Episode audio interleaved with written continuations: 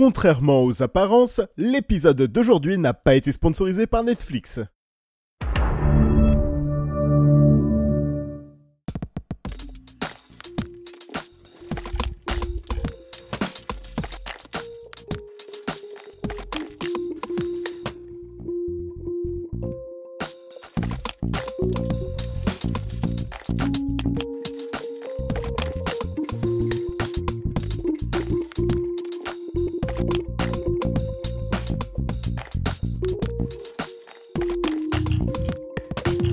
Bonjour à tous, bienvenue dans ce 34e numéro d'Éteindre la lumière. Et pas des moindres, étant donné que cette semaine c'est un numéro exceptionnel, puisque euh, on n'a absolument rien à dire en fait. Oh putain. Voilà, et pour ne rien dire, je suis toujours accompagné de Joël. J'ai hâte de ne rien dire pendant une heure, une heure et demie, voire deux heures. Ça te change pas d'habitude Ouais. Bonjour tout le monde de fait. Bonjour. Bienvenue dans cette émission euh, de la bonne humeur, de la joie. Cette émission de la loose un peu cette semaine. et euh, enfin vraiment, il s'est passé peu de choses, euh, très peu de sorties euh, marquantes cette semaine. Le petit Spirou. Pff, voilà, ça résume bien. La L'un semaine dans l'autre qui fait un four total. La semaine prochaine, il y aura plein de choses par contre, parce qu'il y aura au moins Blade Runner euh, 2049, Mhm. au moins. Euh, moi, j'aurais peut-être vu le Toledano Nakash, tout ça, mais euh, cette semaine, euh, rien. Enfin, pas complètement rien, parce que sinon, vous ne serez pas en train d'écouter ce podcast. Vous voyez, on serait dit, on va peut-être pas sortir du numéro. J'ai quand même vu des trucs, je vais en parler dans cette émission. Il y a quand même deux, trois news sur lesquelles on va revenir. Mais avant ça, Joël, Oui. moi, je voudrais parler d'un truc complètement inutile. Mais je te l'ai teasé avant l'émission. C'est vraiment, ça va être l'info dont tout le monde va faire. Mais on s'en bat les couilles, Bruno. Et je vais vous dire, bah, vous avez raison, parce que moi aussi, je m'en bats les couilles. Mais je trouve ça C'est marrant. l'instant anecdote inutile. Ah, c'est vraiment, c'est, euh, c'est là, c'est parfait pour un épisode inutile, je dirais. Et donc, il faut savoir que euh, quand on n'a pas d'idée d'émission avec Joël, on a un peu euh, un, un truc qu'on appelle le chapeau, dans lequel on tire des émissions, des thèmes d'émissions. Par exemple, ça peut être euh, la comédie musicale, euh, euh, les films sur la carotte ou euh, les documentaires euh, thaïlandais. Tu vois, ça peut être ce genre Ouais, de choses. ouais, ouais. Et on a le désir, et peut-être qu'un jour on le fera, de faire une émission du passé, un podcast du passé où on découvrira des news telles, euh, je sais pas, la sortie de Retour vers le futur 2. Oui. Et euh, ce sera juste un épisode euh, amusant, un peu cocasse. euh, je sais pas combien de temps il durera, je sais pas quand il sortira, je ne sais même pas s'il sera fait en réalité. Et donc pour cette émission d'aujourd'hui, quand on pensait vraiment qu'on avait parlé de rien du tout, on avait envisagé de faire une émission un peu spéciale de ce type. Et je me il y a une il y a toujours il y a une anecdote que j'aime bien qui est pas vraiment une anecdote mais qui est autour de Indiana Jones 3 donc qui euh, est euh, Indiana Jones et la dernière croisade qui a Donc failli voilà, au lieu de raconter cette anecdote dans une émission spéciale, tu vas gâcher ta cartouche maintenant. exactement rien Voilà, c'est super. C'est vraiment Mais, une super euh, émission. qui aurait dû être un Indiana Jones dans une maison hantée Oui, ça, tout le monde connaît cette histoire. Et euh, je me suis dit, euh, putain, j'ai trop envie de faire une, euh, une news sur ce sujet où genre on dit euh, Steven Spielberg euh, aurait commencé le tournage du nouvel Indiana Jones. Ce serait l'histoire de Harrison Ford qui, euh, enfin de Indiana Jones pour le coup, qui euh, en vacances, enfin pas en vacances, je crois qu'il fait un truc, un séjour de pêche. euh, dans, en Écosse se, se Ouais. retrouve à être contacté par les autorités euh, du coin alors ça, c'est un point que je comprends pas trop parce que pourquoi les autorités appelleraient Indiana Jones, tu vois? Mais admettons. et euh, se retrouve à aller dans un vieux château écossais euh, parce qu'il y aurait euh, des événements un petit peu particuliers. C'est un peu le donc- croisement entre Scooby-Doo, X-Files et Indiana Jones. D'accord, donc qui a écrit ce scénario-là? Alors, si je me trompe pas, c'est euh, puisque je j'ai la liste devant moi des scénarios d'Indiana Jones, parce que il faut savoir qu'il existe un site que je peux conseiller euh, Mhm. qui s'appelle euh, Simply Scripts. Et Ouais, je le mettrai en lien. et sur lequel on peut trouver euh, 10 référents scripts euh, d'Indiana Jones, dont ceux qui n'ont pas euh, été euh, mis en scène, notamment un scénario de Frank Darabont, dont on dit souvent beaucoup de bien dans cette émission, ou encore Jamais entendu parler. ou encore Indiana Jones and the Monkey King, écrit par Chris Columbus, euh, qui aurait dû lui aussi être Indiana Jones 3. Euh, et en fait, je suis en train de me rendre compte que le script dont je parlais n'est pas du tout sur ce site. Donc tant pis, ne le cherchez pas sur ce site-là. Mais euh, ça, c'était par euh, celle qui a écrit, euh, comment ça s'appelle? En anglais, c'est Romancing the Stone, à la Oui. poursuite du diamant vert. De Robert Zemeckis. Voilà. Et euh, elle avait écrit un scénario, voilà, autour de cette fameuse histoire de euh, maison hantée. Mais Ouais. ce dont je vais parler n'a aucun rapport avec ça. ça, c'était juste l'intro qui expliquait que j'étais en train de me renseigner sur ce film-là quand j'ai découvert un forum. euh, qui date vraiment du début des forums, c'est-à-dire que les posts dont je vais vous parler datent de 2004. Et donc sur ce forum, ils discutent justement de euh, ce fameux Indiana Jones euh, qui devait se passer dans une maison hantée, qui a ensuite été adapté en scène d'intro pour le potentiel Indiana Jones 3, Mhm. euh, qui aurait dû commencer sur Indiana Jones en Écosse en train de se battre avec des fantômes, puis ça aurait été l'histoire de Monkey King. non, mais tu comprends pas les fantômes, c'est pas réaliste aussi. On peut pas mettre des fantômes dans un Indiana Jones. Voilà, voilà, pas de commentaire. Euh, Et donc, sur, au fur et à mesure de cette discussion, j'apprends l'existence d'un Indiana Jones and the Saucerman from Mars, qu'on Ouais. pourrait qualifier de Indiana Jones, c'est les hommes des soucoupes volantes de Mars. Oui. Euh, pas très bien traduit. Qui, bah, on va pas se mentir, a vraiment, a potentiellement amené à Indiana Jones 4. Oui. Petit fait amusant, à l'époque, sur ce forum, ils critiquaient déjà le fait qu'il y ait des extraterrestres dans Indiana Jones. c'est pas nouveau. Et euh, dans ce scénario, d'ailleurs, ben, euh, il y a des extraterrestres et Indy se marie.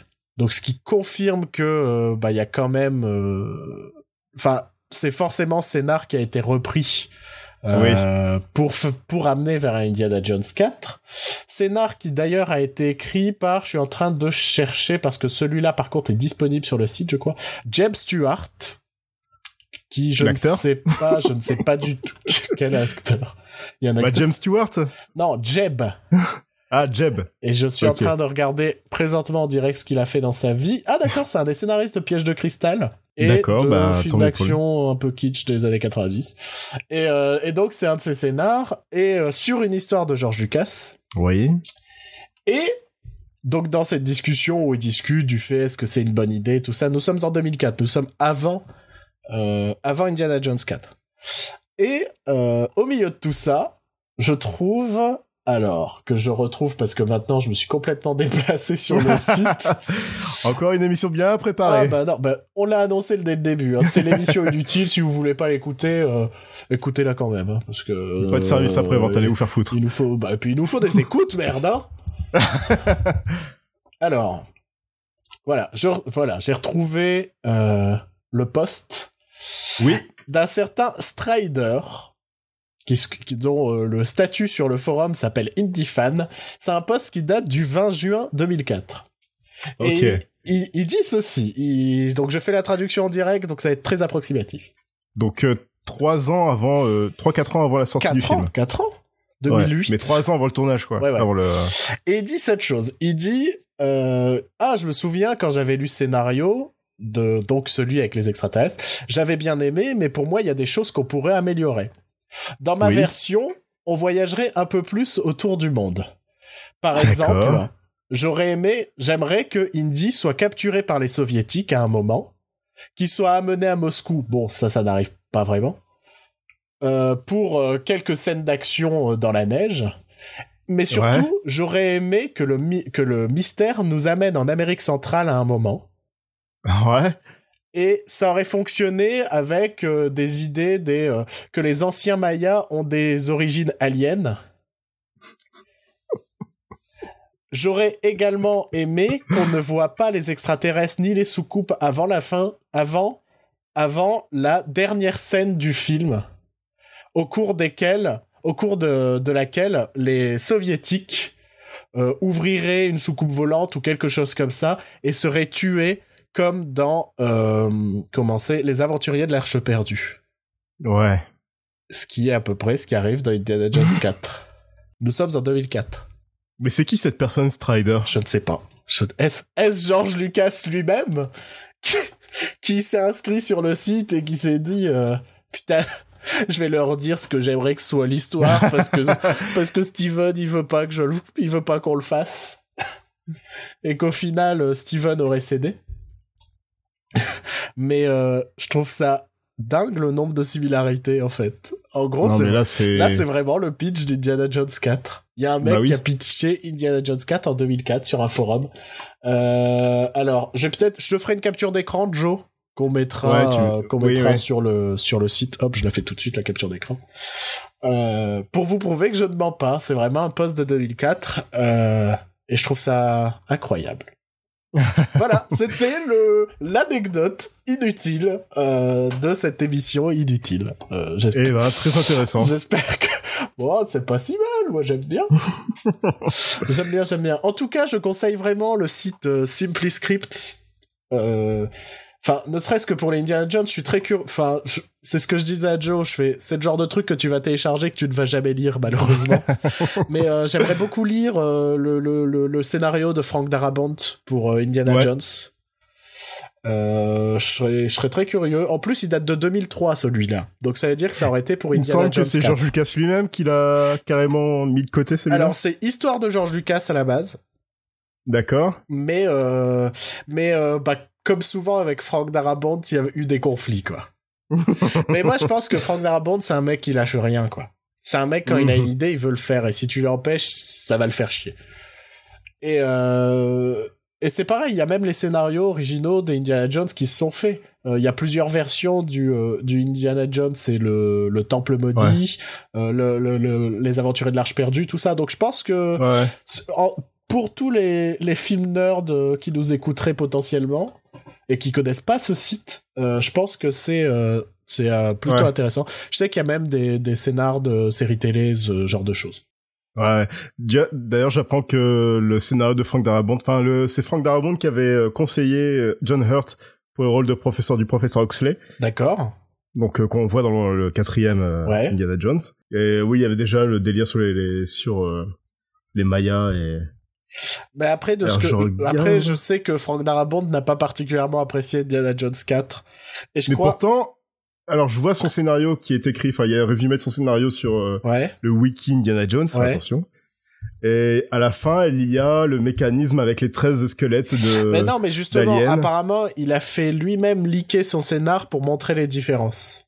Ok, d'accord. Donc après, j'en sais pas, j'en- je n'en sais pas plus. Je ne l'ai pas lu. Euh, téléchargez-le, lisez-le, faites-nous un bilan si vous voulez. Moi, je sais pas si. Peut-être que dans son film, il n'y avait pas Shia LaBeouf qui se prenait des, des je dans les couilles. c'est surtout ça. Je pense que. On tient à rappeler d'ailleurs qu'il y a Indiana Jones 5 qui est en cours et euh, enfin qui est en qui est en pré-production Ouais. et qu'il n'y aura pas Shia LaBeouf pour. euh, Garantie 100%, 0% chez LaBeouf. c'est genre l'inverse de ce qu'il faut pour une viande quoi. Une viande faut préférer 100% bœuf là c'est 100 0% Shia LaBeouf. Alors, bon, quelques petites news quand même. Euh, je crois que c'est Joël qui a des choses à dire, donc euh, nous allons l'écouter euh, paisiblement. Alors, on a beaucoup parlé de Luc Besson récemment. Et je faux. me suis dit que, On n'a jamais suis- cité son nom dans ce podcast. et je me suis dit que, à force de parler de Luc Besson, on va peut-être mettre un autre réalisateur jaloux. C'est pour ça que j'ai envie de parler de James Cameron aujourd'hui. Ah, Parce que cet été, encore récemment, James Cameron, on a fait, on a, on en a, on a raconté des bien belles. d'accord. Qu'a-t-il fait? Alors ça a commencé par ses remarques sur Wonder Woman, qui ont fait beaucoup parler d'elle, Ouais. sur le fait que Wonder Woman n'est pas un bon personnage parce qu'elle est trop sexualisée, qu'elle est faite pour les enfants de, pour les adolescents. Mhm. Donc les adolescents masculins qui sont là que pour mater les femmes, évidemment. hein. Mhm. Donc euh, Patty Jenkins, la réalisatrice, a répondu en lui disant que toutes les femmes n'ont pas, tous les personnages féminins n'ont pas besoin d'être euh, d'avoir un passé troublé, d'être euh, d'être sales et qu'elles sont et qu'elles ont besoin d'être fortes pour être vraiment de bons personnages. Parce qu'évidemment, James Cameron comparait Wonder Woman à son personnage à lui de Sarah Connor dans Terminator parce que lui sait comment une femme doit agir dans des films. Moi, moi, je dirais même que c'est ce qu'il a fait avec son Aliens. La replay Ouais. de Alien et de Aliens est totalement différente. Elle est beaucoup Oui. plus féminine dans le premier. Oui, oui. Ouais. Euh, je tiens à rappeler que euh, dans la dernière partie, elle se promène en débardeur et petite culotte. Aspect que je n'avais jamais, auquel j'avais jamais prêté attention quand j'étais gamin, puisque Alien Ouais. est vraiment un de mes films, euh, moi, d'enfance. Bon, enfance particulière, mais quand même. Et, et, et quand tu le revois adulte, tu te dis, putain, c'est vrai qu'elle est en débardeur et petite culotte toute la, toute la dernière partie. Et elle en reste pour autant badass, puisque même en petite culotte et débardeur, elle arrive à se défendre contre une créature euh, euh, quasi euh, invincible, quoi. Ouais, ouais, ouais, qui- Là où, arrive à euh, vaincre à la fin. Là où dans Aliens, bah, elle devient un peu plus garçon manqué, badass, euh, mère protectrice, puisque Mhm. euh, Alien c'est l'affrontement de deux mères. Et, euh, et donc il a, il a aussi transformé le personnage. Voilà, non, c'était pour euh, Oui, voilà. appuyer le point. D'accord. Tu peux enchaîner. Oui, donc euh, Patty Jen- Jenkins a répondu, Linda Hamilton aussi a répondu, donc euh, non, Linda Hamilton, je dis n'importe quoi. L'autre Linda, Linda Carter, donc celle qui a joué Wonder Woman dans la série télé des années 70, D'accord. A aussi répondu en disant qu'en gros, bah James Cameron disait de la merde, Mhm. et donc il en a rajouté par au-dessus en disant que tenait ses remarques, qu'il il était persuadé que, enfin qu'il applaudit euh, Patty Jenkins pour avoir réalisé le film. Et Hollywood pour avoir laissé entre guillemets une femme réaliser un blockbuster. Ce qui veut, ce qui veut dire renier euh, la filmographie de son ex-femme. C'est ça, oui. en gros, c'est non, mais je pense que James Cameron a vraiment un problème avec les personnages féminins à cause de son divorce avec euh, Catherine Bigelow Ouais. et du fait qu'elle ait une meilleure réponse critique euh, dans sa filmographie que lui, au final. Mais en Il a vrai, beau avoir des James Cameron n'a jamais brillé pour son scénario. hein. non, mais voilà, et il a beau avoir les plus gros cartons de l'histoire du cinéma, c'est pas non plus les plus gros impacts sur la pop culture qu'on peut avoir. Non. Ouais, Je veux dire, euh, Titanic a quand même laissé une trace. Oui, Titanic, mais Avatar, c'est quand même le plus gros carton de l'histoire du cinéma, mais vas-y, dis-moi une réplique du film. Si, si, si, si, si. Genre, euh...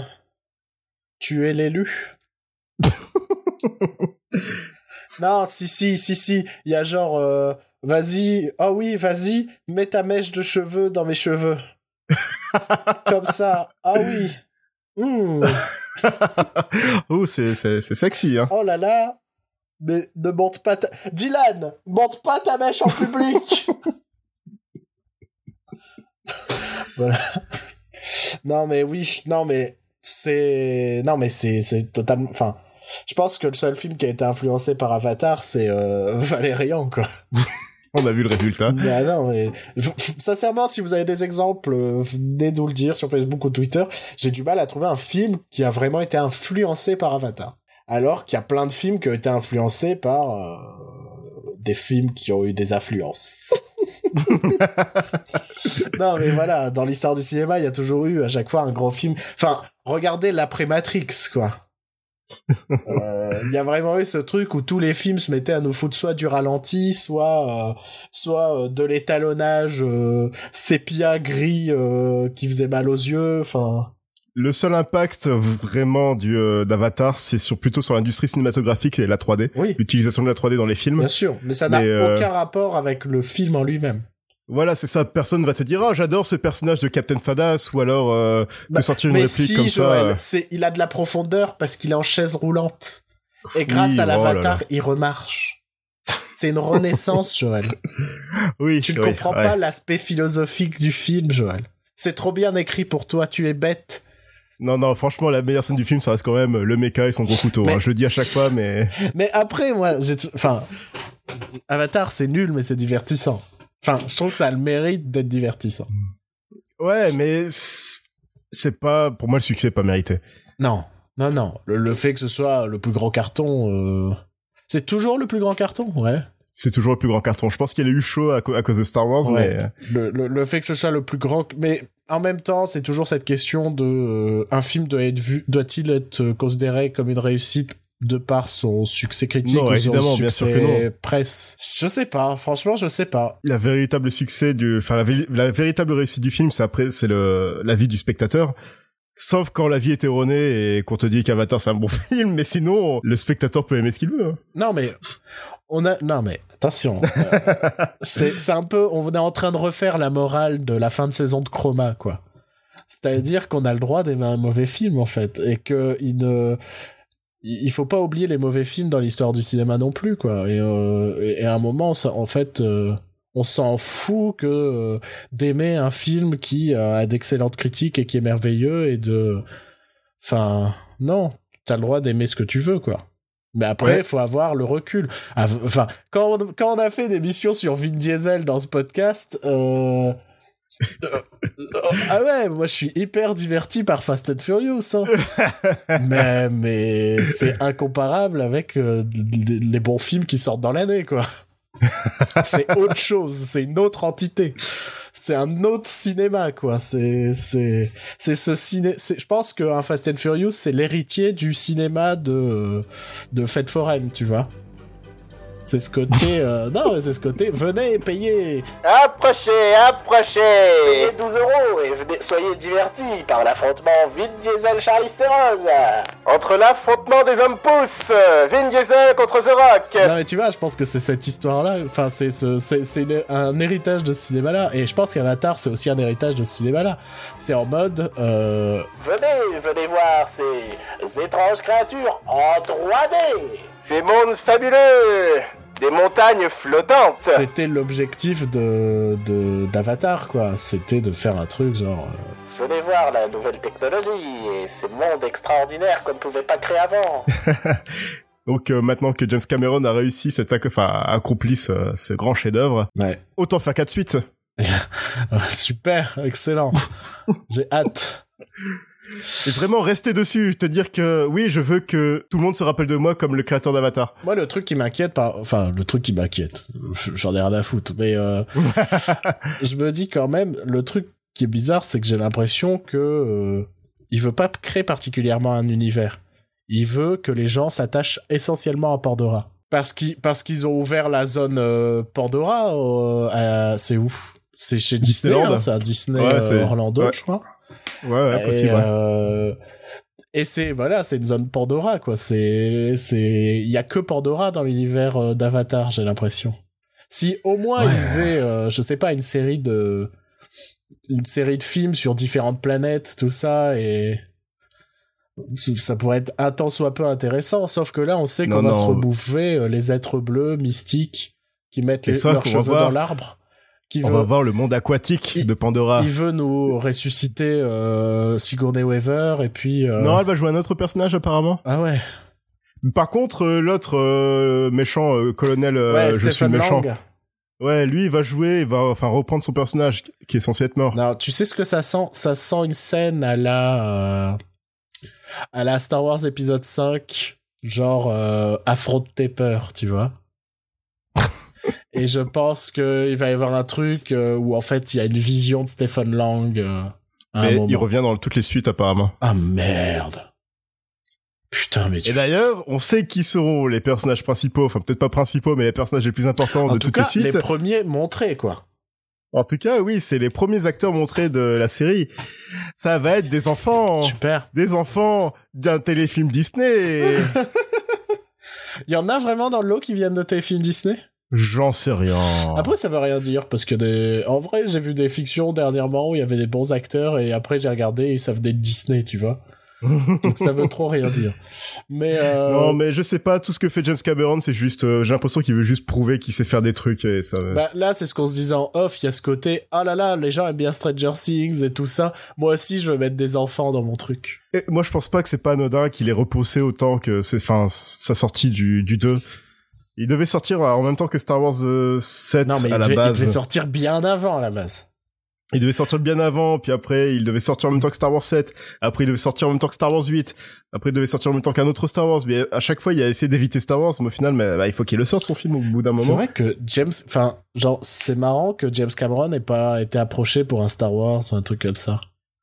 Non, il voudra jamais faire déjà un Star Wars, c'est pas son truc à lui. Mais euh, mais euh, parce que ça semblerait enfin pas logique mais c'est à dire qu'en termes d'ambition on peut pas lui reprocher de pas être ambitieux James Cameron. Ouais enfin si c'est pour avoir des répliques à deux balles euh. non mais oui il sait pas écrire. Il sait pas écrire mais il essaye d'être ambitieux en tout. Enfin il est ambitieux je trouve. D'un point de vue technique à chaque film il essaye quelque chose. Et ça se trouve d'un point de vue technique Avatar 2 on va être impressionné. Mais d'un point de vue technique. D'un point de vue technique quoi. Voilà. Autre chose à rajouter oh autour de James Cameron? Bah, Terminator 6. Ah, oui. Très bien. Je t'écoute. Fais-moi ton exposé, Joël. Je prends des notes. Bah alors, on sait que James Cameron a récupéré les droits sur Terminator euh, parce que personne n'est capable de faire une bonne suite à un Terminator. Et on sait que Tim Miller, donc le réalisateur de Deadpool, va réaliser ce, réaliser ce Terminator 6. Mhm. Là, on vient d'apprendre que Schwarzenegger et Linda Hamilton reviennent. Mhm. Et aussi que ce Terminator 6, en fait, sera le véritable Terminator 3.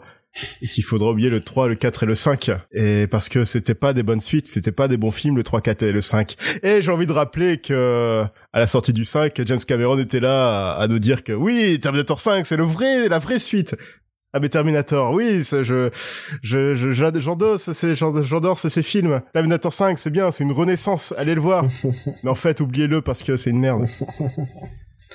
Non, mais Et que je suis James Cameron et que mes opinions finalement ne, ne valent rien. moi, je commence à croire que Terminator, c'est une série qui mérite à un moment qu'on qu'on l'euthanasie, quoi. Non, non, mais non, c'est pas possible. Quand il y a plus de films de merde dans ta saga que de bons films, C'est qu'il faut pas- arrêter. Il y a une C'est série qu'il faut aussi, arrêter, ouais. La série est bonne en tout cas. Ah ouais En tout, enfin, pour le temps qu'elle a existé. mais parce euh, qu'elle a été annulée aussi au final, comme toutes les suites de Terminator, mais- elles sont annulées. Mais non, mais il y a un vrai souci avec la saga Terminator. Est-ce que les gens y croient encore? Est-ce que les gens ont encore envie de voir Terminator? Je sais pas, je sais pas comment ça a été reçu le, la, euh, la remasterisation 3D de Terminator 2. Je sais pas, c'est pas sorti chez nous. C'est pas sorti chez nous et je sais pas si aux Je crois que États-Unis ça devait sortir, mais euh, je l'ai vu nulle part, en tout cas sur euh, le secteur de Lille. Ouais. Euh, mais mais quand bien même, enfin, est-ce que les gens ont vraiment à ce point-là envie encore qu'on leur raconte Terminator et que tous tes films se contredisent les uns les autres? Je pense que c'est la saga la moins cohérente qui existe, Terminator.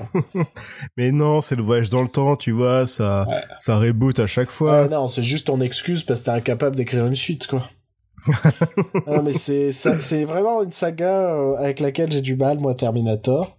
Parce que je, je ne comprends pas la- le, je ne comprends pas l'attrait quoi. On a commencé par Ouais. un, un thriller. Euh, Bah, là-bas, c'était un slasher. un hein. Je sais pas c'est vraiment. Non, c'est pas un slasher. Slasher, t'as quand même cette notion de lieu unique, un tueur et euh, des gens qui se font massacrer, tu vois. Là, oui, il y a, y, a, il y a- il y a le tueur, mais euh, c'est plus une course-poursuite euh, thrilleresque, tu vois. Oui. Donc, euh, je pense que l'envie, elle est plus là pour Terminator. Faudrait qu'on arrête. quoi. Ou alors, faut vraiment partir en couille avec la saga Terminator, faire des, des guerres spatio-temporelles qui se passent à l'époque de la Renaissance ou pendant la préhistoire des dinosaures contre Schwarzenegger ou quelque chose, mais... Sinon, si c'est pour refaire encore revenir le Terminator dans les années 80 contre euh, Sarah Connor ou je sais pas... euh. Sale période. Sale période. Ouais, ouais, ouais, ouais. Euh, L'émission de la joie. ouais, un petit peu. Bah, pff, ouais, ça ira un peu mieux dans la deuxième partie, je pense. euh, bah, euh, si, nouvelle un peu plus positive. Enfin, on, en- on sait pas vraiment, mais on a espoir que c'est un peu plus positif. C'est, euh, on, on, on sait enfin ce que vont faire euh, Phil Lord et Chris Miller après, Oui, après, après- avoir été euh, bootés euh, hors des terres Star Wars-esques. Comme des malpropres. Ah bah, clairement, quoi. Et là, Ron Howard, j'ai l'impression qu'il reshoot complètement le film, parce qu'il y a encore un tournage, là. Ils ont pas fini? Ben, je sais pas, il poste encore des photos. Oh là là là mais je pense qu'il est en train de refaire le film intégralement. Oh là là. Je pense... J'ai tellement hâte. J'avais pas une... Je, je- je détestais pas Ron Howard, mais tu vois, genre, Inferno, ça a quand même été un des pires trucs que j'ai eu l'occasion de voir au ciné depuis bien longtemps. Et maintenant, quand je le vois sur ces photos de tournage de Star Wars, là, chaque fois, je me dis, mais quel petit con, quoi. j'ai ce côté, je sais pas, j'ai l'impression d'être une mère et qu'on a retiré le projet à mes enfants, tu vois. Et je regarde, je regarde le nouveau gamin qui a pris le projet en mode, mais putain, tu vas te prendre une claque, toi, tu vas rien comprendre. Je suis pas ta mère, mais tu la mérites. quoi. Ouais, ouais, ouais, ouais. J'ai, ouais, en ce moment, j'ai des sentiments conflictuels sur Howard parce que je suis en train de remater Arrested Development. Ouais. Bon, après, Et- il, il n'est que la voix off. Ouais, non, mais là, je suis dans la saison 4 et c'est un personnage Ouais, principal de la saison 4. c'est Enfin, un des personnages, C'est euh, vrai, c'est vrai. un des personnages récurrents de cette saison et je suis là, ah, il est drôle, mais en même temps, Mais en même temps, il fait des films de merde et maintenant il fait Ah, Star et en Wars. même temps, il est en train de gâcher Star Wars, là. Ah. Bon, dis-toi qu'ils ont déjà éliminé Colin Trevorrow, on pouvait pas trop leur en Oui, demander. c'est vrai. Là, euh, franchement, euh, je... non, oui, là, c'est, Euh, C'était vraiment une bonne nouvelle pour une mauvaise nouvelle, ça. et donc, euh, que, que nous préparent ces fameux Phil Lord et Chris Miller? Ils ont été embauchés par la Fox pour euh, réaliser l'adaptation du, li- du prochain livre d'Andy Ware, qui s'appelle Artemis. Donc, qui est l'auteur de Seul sur Mars, Exactement. Donc, euh, je vais vous lire le synopsis euh, à cet instant même. D'Artemis. Je t'écoute. Donc, tu- le, syn- Attends, attends, le attends. synopsis du... Attends, tu me le lis d'une voix suave, s'il te plaît. D'accord. En, en mode ASMR. En mode les lectures érotiques de Joël.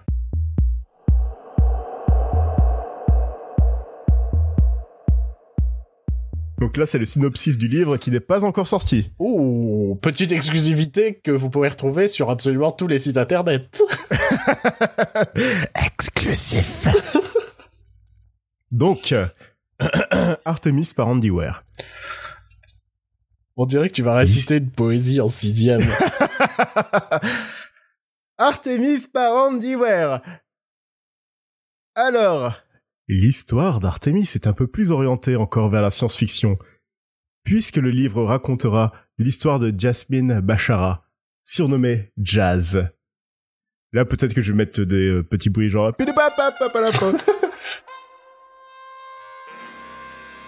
qui tente de joindre les deux bouts dans son petit appartement, situé dans la seule et unique ville lunaire d'Artemis. Un jour, elle se retrouve au cœur d'un complot et d'une histoire qui la dépasse, dans une lutte de pouvoir pour le contrôle de la ville elle-même. C'est tout? C'était Artemis par Andy. Bah c'est le synopsis, hein, En même temps, le livre est pas sorti, donc... euh, Le livre est pas sorti, mais ils, ont- ils lancent déjà la production de l'adaptation. Ouais, c'est que euh, la Fox y croit. En même temps, la Fox, c'était déjà The Martian. C'était déjà celle sur Mars, et Ouais, c'était euh, quand même... C'était un bon, Un succès. C'était un bon succès, donc euh, je pense que ouais. ouais, ils misent directement dessus. Et euh, peut-être euh, le dernier film de Ridley Scott pour toujours. le dernier bon film de Ridley Scott pour toujours. Par contre, ce qui est surprenant, c'est que ça montre quand même une frustration de pas avoir pu faire un film de SF de la part de Lord et Chris Miller. Ouais, ouais, Tu ouais, vois ouais. Alors, ils vont peut-être balancer toutes leurs idées de Han Solo sur ce film. Ben peut-être, parce qu'on connaît pas le ton, mais si c'est comme celui de Seul sur Mars, il y avait quand même des touches de comédie, quoi, dans Seul Oui, sur oui, Mars. oui. Donc, euh, Qui a d'ailleurs gagné le Golden Globe de la meilleure ce comédie. qui ne fait aucun putain de sens.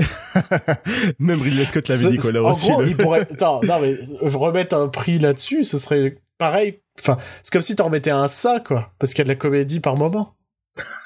c'est pareil. Euh, Et, Mais- et si on annonce ça euh, au prix de la meilleure comédie, tout le monde gueulerait. Mais en même temps, les catégories de Golden Globe sont débiles. T'as le Golden Globe de la meilleure comédie slash comédie musicale et le meilleur Golden Globe de- du film dramatique. Ouais. Non mais tout. ça manque toujours de catégories en fait. euh, euh, les, les... Soit tu fais le Golden Globe du meilleur film ou c'est tout. Enfin, tu sépares pas ça en deux euh, catégories complètement arbitraires comme ça. Ouais ouais. Et tu sais pas mettre quel film.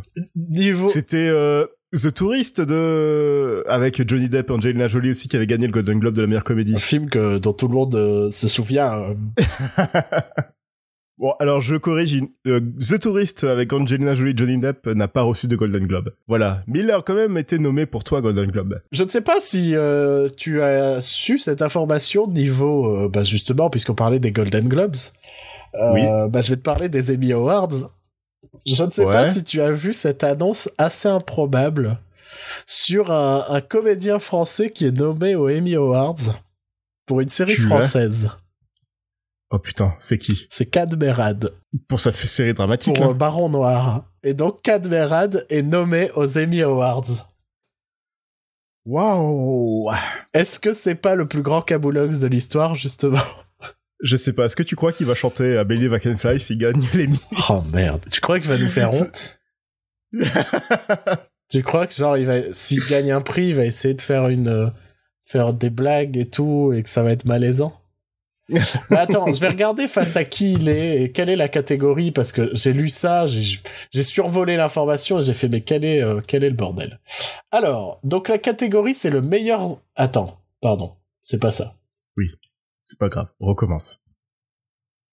What? Bah attends, les Awards c'est déjà passé, non? 2017. Mais c'était le 10 septembre. Non, ce 20 novembre prochain à New York. Ah, d'Emmy International Emmy Awards. Putain, mais il y a combien d'Emmy Awards? Ah non, c'est International Emmy Awards. Ah ok. Qui récompense chaque année le meilleur de la télé mondiale. D'accord. Et donc face à lui, il y a euh, Kenneth Branagh, Oui, ok. est un Brésilien et un Philippin qu'on connaît pas. Bon alors par, pr- euh, par principe, je dirais Kenneth Branagh va le gagner. Ouais, parce qu'il faut, aussi. faut pas déconner non plus. Quoi. Mais euh, je ne savais pas qu'il y avait les, les, les Emmy Awards internationaux. Putain, mais Cadmerade, Mais quoi. en fait, il y a les Creative Emmy Awards, il y a les Emmy et il y a euh, les International Emmy Awards. Il y a les Daytime, pré- il y a deux Emmy Awards. Il y a les Primetime Emmy Awards, il y a les Daytime pré- Emmy Awards. Putain, mais ça n'a plus aucun sens. En gros, c'est Il y a les Emmy Awards du sport, de la technologie et de la et des news. ça n'a plus aucun sens. C'est vraiment. euh, Pour moi, je pensais qu'il y avait qu'un seul C'est Emmy c'est Award. devenu mais- l'école des. En fait, en gros, il y a ce truc de. Ce qui est génial, en fait, dans un prix, c'est qu'il est rare. Tu vois, et c'est que waouh, tu fais partie des élus, tu as reçu un prix. Sauf que maintenant, en fait, ça n'a plus aucun sens puisqu'on a créé tellement de catégories que tout le monde a des prix. C'est devenu l'école des fans, en fait. C'est en mode tout le monde a fait son bon travail. Oh. Tout le monde gagne un prix. Allez, viens Cad, monte sur scène. Viens chercher ton Emmy Awards. Joël, j'ai un souci. Oui. Je crois que ça fait 10 minutes que je me rends plus compte que je suis en train d'enregistrer un podcast. Je viens d'avoir un flash en plein, en plein truc en mode Ah, mais c'est vrai qu'on s'enregistre là. Oh mon dieu, mais quelle émission ça va être. Je suis vraiment désolé, désolé les gens. Ouais, désolé, c'est, c'est, on, c'est, pff, on sait pas comment. Je pense que je vais l'appeler random shit ou un truc comme ça parce que. Et rien que pour vous, pause musicale.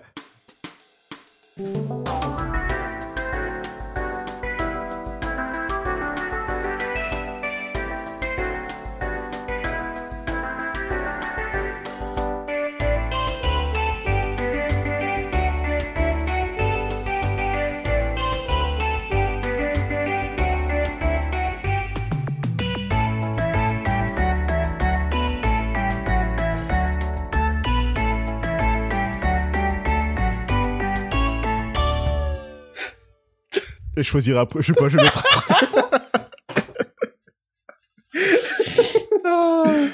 Putain, on, on aurait dû faire euh, comme euh, les épisodes de Rick et Morty où ils regardent la télé, tout ça, tu vois.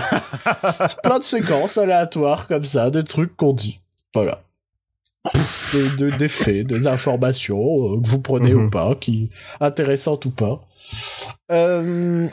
Euh, alors, Moi, j'ai fini mes news. ouais, t'as fini, t'as fini ton émission, toi. Moi, c'est maintenant, c'est Moi, c'est bon, j'ai c'est fini. moi je qui prends la la suite. puisque je suis le seul à avoir vu des choses cette semaine. Attends, oui, je me rappelle, on devait parler d'un truc aussi. Bah, dis-moi. Men in Black. Ah ouais, vas-y, parle-en. Bah voilà, j'en avais parlé sur Facebook ou Twitter ou les deux, je sais plus. Je sais plus ce que je fais des fois. Euh, Sony a commandé un spin-off de Men in Black, donc euh, sans Tommy Lee Jones et Will Smith, mais qui se passe dans le même univers parce que tout doit être un univers partagé, bordel de merde. Et donc, euh, ce spin-off sera écrit par euh, Matt Holloway et Art Markham, qui ont officié sur Iron Man, donc euh, ce film très connu pour ne pas avoir de scénario et qui a été improvisé chaque jour. Enfin, improvisé, c'est pas improvisé, c'est écrit au quotidien. Les acteurs ont quand même improvisé leur Ouais, scène. ouais, ouais, ouais, mais... Et ils ont aussi écrit, entre de très grosses guillemets, Transformers The Last Night, dont celui, celui qui est sorti cette année. Voilà. Ça donne envie. Encore de bons projets de la part de Sony. Ouais. Ils engagent encore les bonnes personnes. Enfin, Ouais, ils font vraiment tout ce qu'il faut. Là où, une nouvelle fois, on a dit que la Fox évoluait, Sony, c'est vraiment... Ah, et là, je viens de me rendre compte que le reboot de Charlie's Angels, donc euh, les Charlie et ses drôles de dames, Ouais. est aussi produit par Sony. Ah Ça a l'air bien Oui, ouais, ouais, ouais, encore de, de, ouais, encore de bons projets de la part de Sony. Ouais, vraiment, euh, je pense qu'ils savent plus quoi faire et regarde les licences dont ils ont encore les droits. ils font, ils font de la quantité, quoi. Ils font de la quantité avec l'espoir que d'un seul coup il y a un succès euh, Ouais, alors que qui, qui avait qu'une seule chose à faire avec Man in Black, c'était le crossover avec 21 Jump Street. Non, mais ça aurait été euh, un film 20 sur 20. quoi. Putain, quand ils avaient annoncé l'idée, j'étais comme un ouf. C'était vraiment, c'était vraiment la suite parfaite pour ça, pour euh, 21 Jump Street. et C'est pour- ça, il fallait que ça, que ça parte n'importe comment. Et le- la meilleure idée, de, la meilleure idée, c'était ça, quoi. Bah oui, ils ont déjà fait le gag sur le film Reboot, après le gag sur les suites. Ouais. Il fallait faire le crossover. Ouais. Et genre, mais genre, ça aurait été une école intergalactique. genre, ils sont, où, où ils sont infiltrés dans le Man in Black. Oh, non, ils auraient été infiltrés dans une fac ou un truc comme ça et il serait avéré qu'un élève est un alien. C'est un truc tout simple comme ça. Et du coup, arriver des in Black au milieu du film, ils sont obligés de travailler Ouais. avec eux. Ouais. Non, non, on est obligé de voir les Channing Tatum et euh, Jonah Hill en costard un moment. Ah oui, non, mais après, ils se mettent avec eux, tu vois. Ouais. En mode, bah, nous aussi, on veut des flingues et des machins, tu vois.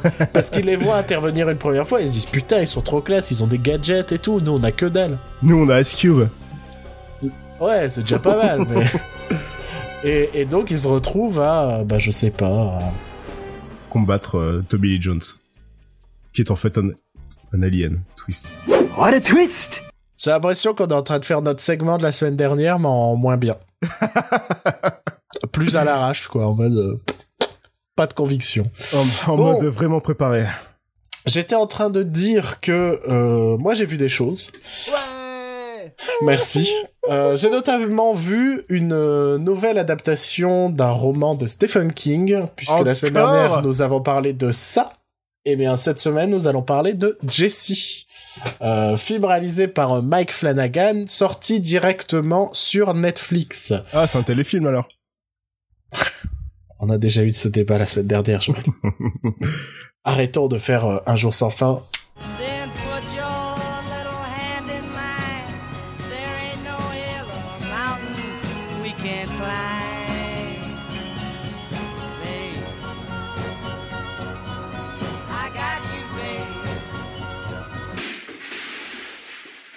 Donc Jessie, c'est l'histoire d'une euh, euh, jeune femme qui fait qui participe à un jeu sexuel avec son mari dans leur maison de, vacances. Et sauf que son mari se retrouve à faire une une euh, attaque cardiaque et elle se retrouve attachée au lit avec le cadavre de, enfin le cadavre, son mari inconscient dans la pièce. Et que va-t-il se passer? Ben vous le saurez en regardant l'heure et demie qui suit. C'est pas ce qui est arrivé à la femme de Hugh Hefner il y a pas très longtemps? Eh, C'est- blague d'actualité Waouh bon, D'actualité, il y, a, il y a quelques jours quand même, mais... On, on- pas, on- on- vous nous savez, on est à la pointe de l'actualité dans cette émission. Euh, alors c'est marrant puisque j'avais déjà parlé de Jessie, je crois, la semaine dernière en Bah disant qu'il y avait une oui. bande-annonce, tout ça. Quand on a parlé de toutes les adaptations. Enfin, je ne sais pas, je, n'a- je, je, je ne sais plus si j'ai un mauvais souvenir du bouquin ou si le film n'est pas si fidèle que ça. Dis-moi tout. Bah, en fait, je, je crois avoir dit euh, la dernière fois, enfin, en tout cas, je sais que je crois, j'avais ce souvenir que, euh, notamment, le, le bouquin se passait dans un motel, c'était une simple chambre de motel où euh, Ouais. elle se retrouvait attachée au lit, tout ça. Et là, il y a toute cette idée de maison de vacances, de de relations assez particulières avec son mari, et j'ai pas, j'avais pas de souvenir de tout ça. Et mais après c'est un peu le souci de il y a beaucoup de Stephen King que j'ai lu à l'époque du collège et je vieillis Ça nous arrive à tous. Hein. et le collège commence à être euh, loin pour moi et et je commence à créer de faux souvenirs autour des bouquins de Stephen King que j'ai lus. Et, et donc tu veux dire bah, que tu nous fais un Mandela Effect c'est même plus qu'un Mandela Effect quoi. C'est euh, c'est un Alzheimer complet quoi. Parce que Jessie je sais que je l'ai lu je, je me souviens vraiment de, de la lecture et là j'ai redécouvert l'histoire. Je sais pas enfin c'était très particulier. Il y avait vraiment des éléments ça ne me parlait pas du tout. Mais après c'est des éléments que je vais essayer d'éviter de de spoiler parce que bah il y a quand même des, des péripéties et euh, des éléments scénaristiques qui apparaissent au fur et à mesure de l'histoire. Ouais. Que dire sur le film? Ben moi, il y a un gros truc qui me perturbe, c'est la réalisation. J'arri- j'ai- je, je sais pas si c'était vraiment volontaire, mais j'ai eu l'impression de voir un mélange entre un téléfilm Lifetime et du David Lynch. Ouais. tu vois ce grand écart quand même, Ouais, tu ouais, vois? mais... Ouais. Et, et, et tu vois, sur le coup, je pensais que, euh, ben, on nous montrait un couple un peu parfait, une maison un peu parfaite, elle qui est beaucoup trop bien coiffée, euh, tout ça, pour nous donner, bah, commencer sur une mise en scène lifetime pour sombrer dans quelque chose de plus sombre. Ouais. Bah, certes, le film sombre dans quelque chose de plus sombre, pour le coup, mais, euh, mais, ben, enfin je sais pas, il y a toujours cet aspect un peu fake euh, à la téléfilm Lifetime quoi qui m'a dérangé. Et euh, mais par contre après il y a des séquences de rêves, ce genre de choses qui sont beaucoup plus mises en scène en fait. Euh, pas toujours très bien fait, mais beaucoup plus mises en scène. Et, et, et je me suis vraiment posé des questions. Est-ce que le film a été tourné vraiment à la va-vite? Est-ce que euh, est-ce que c'était l'intention tout bonnement de, de faire un truc un peu Ouais. Ouais, peut-être, ouais. je, sais pas si le terme est kitsch, mais désuet, quoi. Puisque, euh, puisqu'ils ont, mais, mais c'est pareil, puisque le roman se passe dans les années 90, et là, le film se passe en 2017, quoi. Enfin, c'est pas dit 2017, mais ils ont des téléphones portables, ils ont tout ça, donc, je, je, je, je sais pas. Je- ça m'a vraiment perturbé. Et, et à l'inverse, tu vois, à un moment, il y a une éclipse, et euh, durant l'éclipse, c'est pas noir, tout est rouge, tu vois. Donc là, on sait qu'il y a une vraie attention du réalisateur, surtout que ça va avec la, les thématiques un peu euh, violentes et malsaines du film. Mhm. Euh, je pense qu'il y a vraiment un avertissement à donner sur le film si vous avez été euh, victime de d'agression et ce genre de choses, quoi. Parce que il n'y a pas de scène particulièrement trash, mais c'est quand même assez le propos du film, quoi. Ouais. Des relations violentes, conflictuelles. Et pas que violentes et conflictuelles, mais ça c'est du spoil quoi.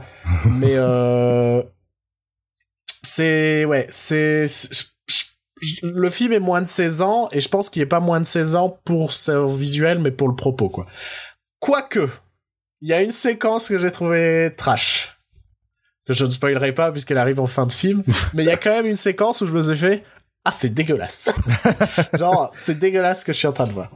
Euh, le vrai souci du film, et je sais pas si c'est aussi le cas du bouquin, c'est que en termes de huis clos, je m'attendais à beaucoup plus. C'est que euh, il y a beaucoup de choses qui se passent en réalité dans sa tête puisqu'elle est en train de péter un câble en fait. Elle, euh, il y a son mari qui est inconscient, elle est attachée, elle va passer euh, je ne sais combien de temps attachée, tu vois. Mhm. Et, et là-dessus, il y a vraiment des choses où je me suis dit, euh, euh, je me suis dit, euh, bah, ouais, le huis clos ne, ne- ne- n'est qu'un prétexte pour amener une, une introspection du personnage. Ce qui fait que ce huis clos n'apporte, il n'y a pas d'évolution de décor, il n'y a pas ce genre de choses, par exemple, tu vois Ouais. ou s'il y en a, c'est vraiment infime. C'est euh, c'est du sang qui coule de du mari ou ce genre de choses quoi. C'est pas quelque chose. Il y a pas une partie de l'immeuble qui crame. Il y a pas tout ça, tu vois. C'est euh, c'est reste ça reste assez soft là-dessus. Donc je je je te dis, j'arrive pas à me souvenir du bouquin et je me dis. euh, je me dis, est-ce que c'est un défaut qui était déjà dans le bouquin ou est-ce que le bouquin était vraiment complètement différent? Je sais, je ne sais plus vraiment. Et c'est un film correct, à défaut d'être vraiment bien. Ouais. Euh, on revoit un acteur qu'on a complètement oublié dans ce film. Qui ça? On revoit euh, Henry Thomas, qui est peut-être un nom qui vous parle pas, Ah mais euh, c'est le gamin de E.T. qui n'a pas eu Elliot. de, qui n'a pas eu de, qui n'a pas eu de, de très grande carrière derrière. Bah Euh, non. Que euh, les fans de séries un peu horrifiques ont pu retrouver, il me semble, dans un épisode de Masters of Horror. Waouh, c'est. Ah, Ça date de 2004 ou quelque chose comme ça. Oui, hein. quand même. Euh, bon, depuis, il a dû faire d'autres petits rôles. Et là, il a un rôle un peu plus important euh, dans ce film euh, que je ne divulguerai euh, pas forcément. Voilà, donc un film correct, une, une production Netflix intéressante Ouais. qui aurait mérité euh, un peu plus, malheureusement. D'accord. Je, je trouve.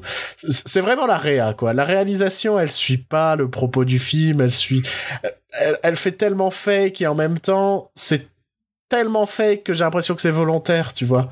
Mhm. J'ai pas eu cette impression que c'est fake parce que c'est cheap. Non. J'ai l'impression que c'est fake parce que, genre, elle, ils ont passé trop de temps sur ses cheveux ou son maquillage, tu vois. J'ai vraiment eu cet aspect-là. Euh... Ah, Henry Thomas a joué dans Ouija, les origines. On en parlait la semaine dernière. Ah bah c'est justement le réalisateur de, De- de, de- Ouija ouais, les origines qui a fait euh, qui a fait euh, Jesse. ce Jesse. Ouais. Euh, voilà donc pas un mauvais film. Je sais que j'ai lu beaucoup d'avis dithyrambiques sur le film. Euh, j'ai lu vraiment des avis euh, des gens pour qui c'est vraiment un film extraordinaire. Ouais. Je trouve que le propos est vraiment intéressant. Le fait que le huis clos amène le propos euh, et amène l'introspection, c'est intéressant. Mais je trouve qu'en qu'en termes de film, il se passe pas grand chose quand même. C'est ça, ça me manque un peu de dynamisme et de de- d'éléments supplémentaires qui auraient peut-être ajouté de la tension. ouais, tu ouais. vois, il y a un moment, en gros, il y a cette idée que aussi dans la maison il y a un chien et euh, un chien errant. Et, et en fait, très vite, le chien errant, bon, certes, il va grignoter un petit morceau du, du mari. mais euh, après, enfin, je l'ai pas trouvé menaçant, en fait. Après, tu vois, le- on le voit, il est assis dans un coin de la pièce et... Tu vois C'est tout. Le rare truc qui est vraiment menaçant, c'est euh, un personnage qui euh, est potentiellement la mort, en fait D'accord. et qui apparaît que de, de temps à autre et euh, je trouve qu'il est plutôt angoissant pour le coup. Est-ce que c'est l'acteur dont je pense? Parce que là, je suis en train de regarder le casting et je me, suis, je me dis qu'il y a Un acteur avec avec un physique particulier. un physique particulier que certains Oui. doivent le connaître de Twin Peaks Oui, et que d'autres doivent le connaître de la famille Adams. oui, oui, oui. c'est bien, c'est bien ce personnage-là. C'est pour ça que je te dis qu'il y a un côté David Lynch dans le Ouais. film. Il y a, il y a, il y a vraiment par moment une mise en scène où tu te dis, tu sens que Mike Flanagan est fan de David Lynch. Mhm, Et mhm. que, euh, pareil, toutes ces séquences sous du rouge, euh, c'est pas du rouge rouge normal, quoi. C'est du rouge pétant, presque comme si tout l'espace était éclairé d'un néon, quoi. Ouais, ouais. Donc il y a vraiment, il y a vraiment. Donc je me Comme dis Brian que De Palma des années 80. ouais aussi. ouais. Donc je me dis vraiment qu'il y a que l'aspect kitsch un peu du film doit être volontaire et je sais pas. Je me demande si c'était vraiment une bonne idée. Euh, bah on peut enchaîner directement sur l'autre truc Ouais, que j'ai ouais, vu sur Netflix, ouais, ouais. qui est aussi une production Netflix, qui pour le coup est une série Netflix. et qui est une série Netflix. Netflix. Tu crois qu'on a dit Netflix pas Netflix. Donne- ou alors un abonnement gratos. Quoi. je, paye, je paye mon abonnement, vous pouvez bien aller. eh. Bon. Ouais, un petit abonnement à vie est gratuit. Hein. On en parle, on Bon. parle de vous toutes les semaines, s'il vous plaît. Alors, c'est une série, je te le disais en off, je m'attendais pas à autant l'aimer. Ouais. Tu vois Parce que c'est une vanne, quoi. Les mecs, ils se sont dit, ah, ce serait marrant de faire ça, et ils l'ont fait. Cette série s'appelle American Vandal. Ouais. Je dirais que c'est une parodie, mais c'est pas vraiment une parodie. Mais c'est plus un pastiche Mhm. de... Euh, Making a Murder? Ouais, et de justement, je veux plutôt dire le format parce que les gens sont pas forcément familiers avec Making a Murderer. C'est ces euh, documentaires, je dirais des documentaires thrillers quoi. Ouais. C'est euh, ces documentaires où on suit une enquête au fur et à mesure et on apprend des trucs et, et c'est passionnant et, et Ces Making a- documentaires dont Netflix raffole. voilà, ces documentaires dont Netflix produit beaucoup et euh, c'est très intéressant que Netflix ait produit une série qui se qui se moque pas justement, mais, Mais, qui, reprend les codes pour, mais qui pour reprend complètement les codes Ouais. de ces thrillers qui sont souvent sur des faits divers atroces, des viols, tout ça. Et dans American Vandal, c'est l'histoire d'un mec qui est accusé d'avoir dessiné des bits sur des voitures. et lui clame son innocence. et voilà. Et c'est juste le pitch de base. Et, et, et c'est une blague sur des easy. Déjà, moi, il y a un point sur lequel je veux venir. Il y a, c'est toujours euh, un mec qu'on cite euh, quand, quand on veut se la péter et tout ça, mais Mel Brooks a dit que euh, pour enfin là je je- j'extrapole je connais pas la phrase exacte mais que pour faire de la parodie il faut aimer le genre qu'on parodie quoi il Oui, faut oui, vraiment oui. être un fan et et et là mais j'ai je je pense que ça fait longtemps mais clairement longtemps que j'ai pas vu un pastiche comme ça être fait aussi sérieusement mais je te jure parce que ne serait-ce que des trucs tout simples, les vidéos filmées avec des téléphones portables, tu vois qu'elles sont vraiment filmées avec des téléphones portables. L'image, elle est sale, tu vois. Ouais. L'image, elle est dégueulasse.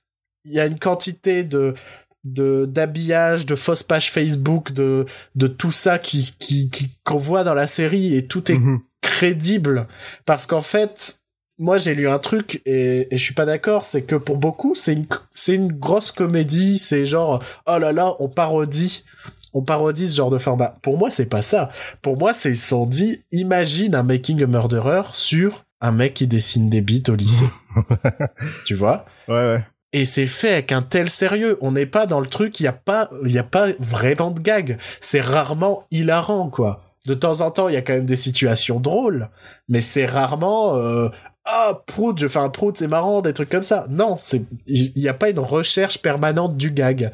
Il y a une recherche de comment faire le plus sérieusement un making a murderer sur un mec qui dessine des bites et qui clame son innocence. L'autre truc, c'est que l'enquête est réellement prenante. J'étais à fond dedans. À chaque fois qu'il trouvait un nouvel élément. Après, il faut savoir que je suis fan de ce format. hein. J'adore ça. Mais à chaque fois qu'il trouvait un nouvel élément, j'étais oh putain, où est-ce que ça va les amener Tout ça? Un truc que je ne savais pas en fait. J'étais convaincu que l'idée c'était une équipe de reporters qui venait faire ce documentaire sur ce mec-là. Non, non. En fait, c'est un lycéen qui euh, qui euh, travaille pour la chaîne de l'école et qui se retrouve à lui à se dire putain, je vais faire euh, mon making a murderer quoi à peu près. Et, euh, et en fait, de ce, de ce postulat du fait que bah, lui aussi, c'est un gamin du lycée, il connaît tous les gens qui filment et tout, c'est de là que va naître le vrai cœur du film, Ouais. de, la, de la série, pardon. Parce que déjà, il y a un truc que je trouve intéressant, c'est que bah, c'est un peu le nerd qui va défendre le bully du lycée, tu vois. Qui va le croire et qui va l'aider à prouver son innocence. Mhm. Et il n'y a pas cette relation classique de moi je suis le nerd, toi t'es le bully, on se fait sur la gueule. À aucun moment il y a ça. Parce que ben c'est son pote, tu vois, il l'aide. Enfin c'est son pote, ils se parlaient jamais avant, ils se, ils se parlaient pas du tout. Mais comme le, enfin il y a une vraie lien qui se crée entre les deux. Il y a, il y a, il y a des vrais personnages. Il y a, il y a, tu t'intéresses vraiment à l'histoire et et il y a un vrai, il y a une vraie émotion dans dans ces relations des jeunes. Tu sens que les créateurs de la série sont aussi nostalgiques de leurs années lycée et qu'à Mhm. travers ce- l'absurdité de cette enquête sur un mec qui dessinait des tubs, ils voulaient s'intéresser à ce qu'étaient nos années lycée, qu'étaient nos relations les uns entre les autres. Il y a même une morale à la série que je trouve touchante, que je trouve intéressante Ouais. et, tu, et, et tu sens que euh, ils ont un peu fait cette série pour amener cette morale à la fin. Le dernier épisode est pas particulièrement drôle. Le dernier épisode est vraiment quelque chose d'as- d'assez touchant, d'assez fort sur euh, sur le lycée, sur l'âge bête, sur l'adolescence, sur tout ça. Et euh, moi, j'espère qu'il y aura une saison 2 parce que Ouais. c'est un peu une fin ouverte sans qu'elle soit complètement ouverte. C'est-à-dire que la série peut s'achever là, mais il y a moyen de faire une saison 2. Et il y a des petites pointes dramatiques qui restent dans un truc d'une enquête absurde, mais mais il y a des petites pointes dramatiques et c'est tout ça qui m'amène à me dire qu'on n'est pas face à une parodie, qu'on n'est pas face à une grosse comédie poète poète, on se marre, même s'il y a des trucs très drôles. Genre moi ce que un, un gag qui est tout simple, c'est que on a un faux, enfin le générique de la série est en réalité le faux générique de la série, c'est-à-dire que les noms qu'ils ont mis dans le générique, c'est les lycéens, tu vois. Mhm. Et, et genre, il y en a une, elle est considérée comme productrice, productri- productrice, pardon, et responsable des transports parce que, bah, en fait, eux, ils ont pas leur permis, c'est elle qui les conduit sur les lieux, tu vois. et donc, dans le générique, tu vois, nanana, responsable des transports. Donc, il y a des gags quand même, mais on n'est pas face à un truc qui s'est dit on va faire que. C'est pas une blague sur le zizi en fait. C'est avant tout une enquête absurde qui, derrière tout ça, cache un propos sur les années lycée, sur euh, notre manière de euh, comment on se traitait les uns les autres quand on était au lycée. Mhm. Et, et c'est quelque chose qui m'a réellement touché. Aussi, un truc qui m'a agréablement surpris, c'est cette représentation de la jeunesse qui est euh, hyper d'actualité. Parce que, par exemple, le bully du lycée, c'est un mec qui fait des pranks sur YouTube. C'est un Jack Pollard. Non mais complètement. C'est euh, c'est Jack Paul quoi. Complètement. C'est euh, c'est c'est c'est le même personnage. Toute la plupart des preuves, tout ça. Enfin, à un moment, moi, il y a un épisode que j'ai absolument adoré. Est-ce qu'il fait des dabs? Non, il y a pas de dab dans la série. Ah, mais 0 sur euh, 10. il y a un truc que j'ai, il y a un épisode que j'ai absolument adoré. Avec une petite pointe d'humour cynique qui m'a bien plu, c'est que euh, il y a un gros élément de leur enquête qui est autour d'une soirée, et les deux qui font le documentaire, c'est les deux seuls qui étaient pas invités à la soirée. et ils vont reconstituer toute la soirée avec des vidéos et des, des vidéos Instagram. Et donc Ouais. toute l'enquête, donc tu te retrouves à avoir une map en 3D, genre euh, comme, comme dans un Making a Murderer et tout, où ils placent les mecs qui filment, euh, qui se prennent des selfies, tout ça, pour euh, suivre les déplacements des personnages dans la soirée et tout. Et en gros, bah, ils utilisent vraiment les codes des jeunes actuels pour ensuite mêler à une enquête et tout. Et je trouve que ça fonctionne parfaitement. Et c'est, merde, je l'ai regardé en mode je vais regarder une connerie et je me suis pris au jeu et j'ai adoré ça. c'est vraiment un des trucs que j'ai préféré cette année. Et, et je ne pensais pas que ça allait être le cas en lançant le produit.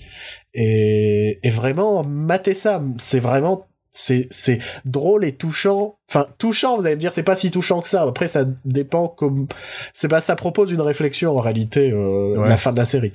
Donc euh, ça dépend comment vous vivrez le les deux derniers épisodes et même certains segments de, des épisodes.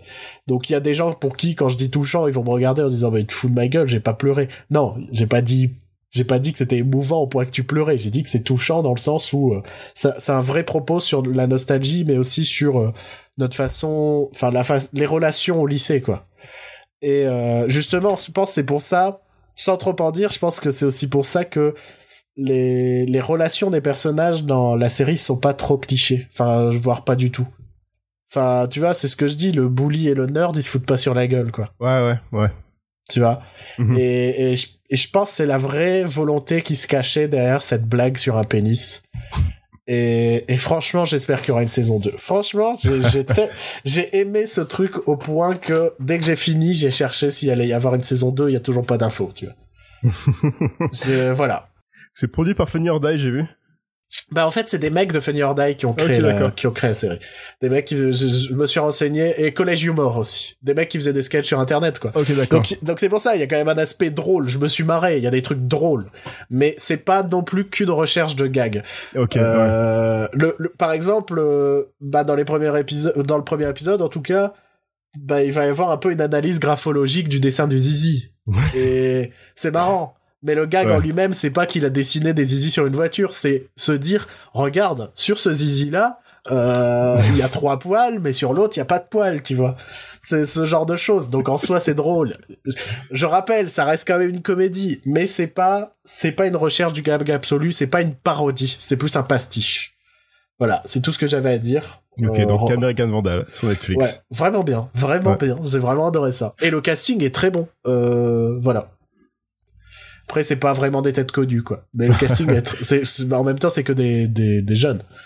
Et euh, il y a juste un mec où je me suis dit, putain, s'ils avaient fait euh, cette série avec plein de guests, euh, ça aurait été Andy Samberg. Mais, sans, mais genre sans putain de problème. C'est genre un prof qui essaye d'être cool avec les élèves. et, et, et pareil, il y a une attention du détail absolument géniale. Et euh, je spoil juste, mais je spoil juste un petit gag à un moment. Et, et qui est un gag qui est pas... Ils, insistent pas dessus, tu vois. Mais on sait que ce personnage, il essaye d'être cool avec ses élèves, tout ça. Et plus tard dans Ouais. la série, on voit genre une vidéo Instagram ou Facebook ou ce que vous voulez. euh, d'une cérémonie des prix et genre c'est euh, la remise euh, des prix du meilleur prof de l'école ou je sais pas quoi remis par les enfin voté par les élèves et tu vois que c'est le prof de sport qui obtient le prix et si tu regardes tu vois euh, bah le, le prof qui veut se la jouer cool il se casse de la scène en mode euh, il est déçu tu vois. En mode euh, et, et, et c'est cette attention du détail qui est vraiment très cool. Et les, et les et c'est pas un produit qui a été bâclé c'est pas ils sont pas juste dit on va faire un gag ils se sont dit on va le faire sérieusement.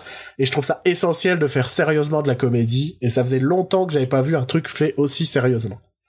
Ok. voilà. Je, je viens de penser à un truc. Oui J'ai commencé à regarder Big Mouth sur Netflix. ah oui bah j'ai failli commencer j'ai pas du tout commencé Donc, euh, tu parles d'adolescence et de Netflix. ouais bah ouais Voilà, Big Mouth, donc euh, la série d'animation de Nick Kroll et euh, John Mulaney. Mhm. Donc connu pour avoir fait Oh Hello qui est aussi sur Netflix et aussi sur Netflix qui est... ils ont un humour particulier quand même hein. c'est Ah, c'est c'est bah une nouvelle c'est difficilement accessible ouais c'est euh, ouais donc ça c'est une série d'animation comique qui parle de de de l'adolescence et de la puberté Euh, il y a plein de gens super connus et très drôles qui font des voix dedans il y a du coup il y a Nick Kroll et John Mulaney il y a Jason Mantzoukas qui a une tête connue. Le nom est pas forcément connu, mais la tête, on le voit régulièrement. il a toujours la même tête euh, ses cheveux bouclés une barbe et côté agressif d'ailleurs Et joue- souvent, on le fait jouer des terroristes. ouais ou alors un quand on flic sait pas quoi lui faire jouer. Ou alors un flic agressif dans Brooklyn Nine-Nine. Aussi, ouais. Là, je, dedans, je me demande s'il joue pas un terroriste dans The Dictator, tout ça. enfin, je sais que Et- souvent ils le font jouer un terroriste. et dedans, il joue juste un ado agressif et euh, hyper sexualisé. Enfin, hyper sexuel qui veut toujours baiser tout ce qui bouge. Ouais, Et qui est aussi fan de la magie. Et du coup, il fait, d'accord. il fait des tours de magie qui ratent à chaque fois. et il y a Chelsea Peretti, il y a Jordan Peele qui joue le fantôme de Duke Ellington. D'accord. Et ouais, il y a plein de gens comme ça. Il y a même Kristen Bell, tout ça.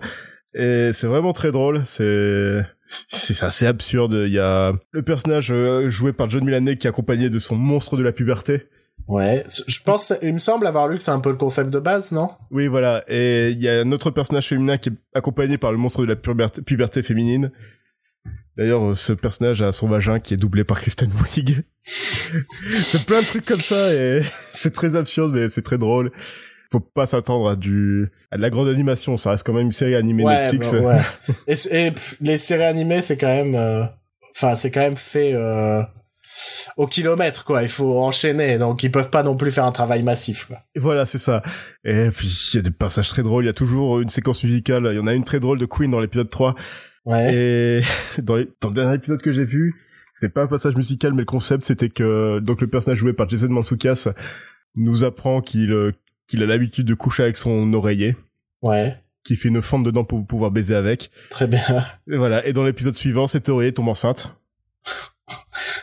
Ok. Et voilà. Et c'est plein de, de, de, de morceaux comme ça qui sont très drôles.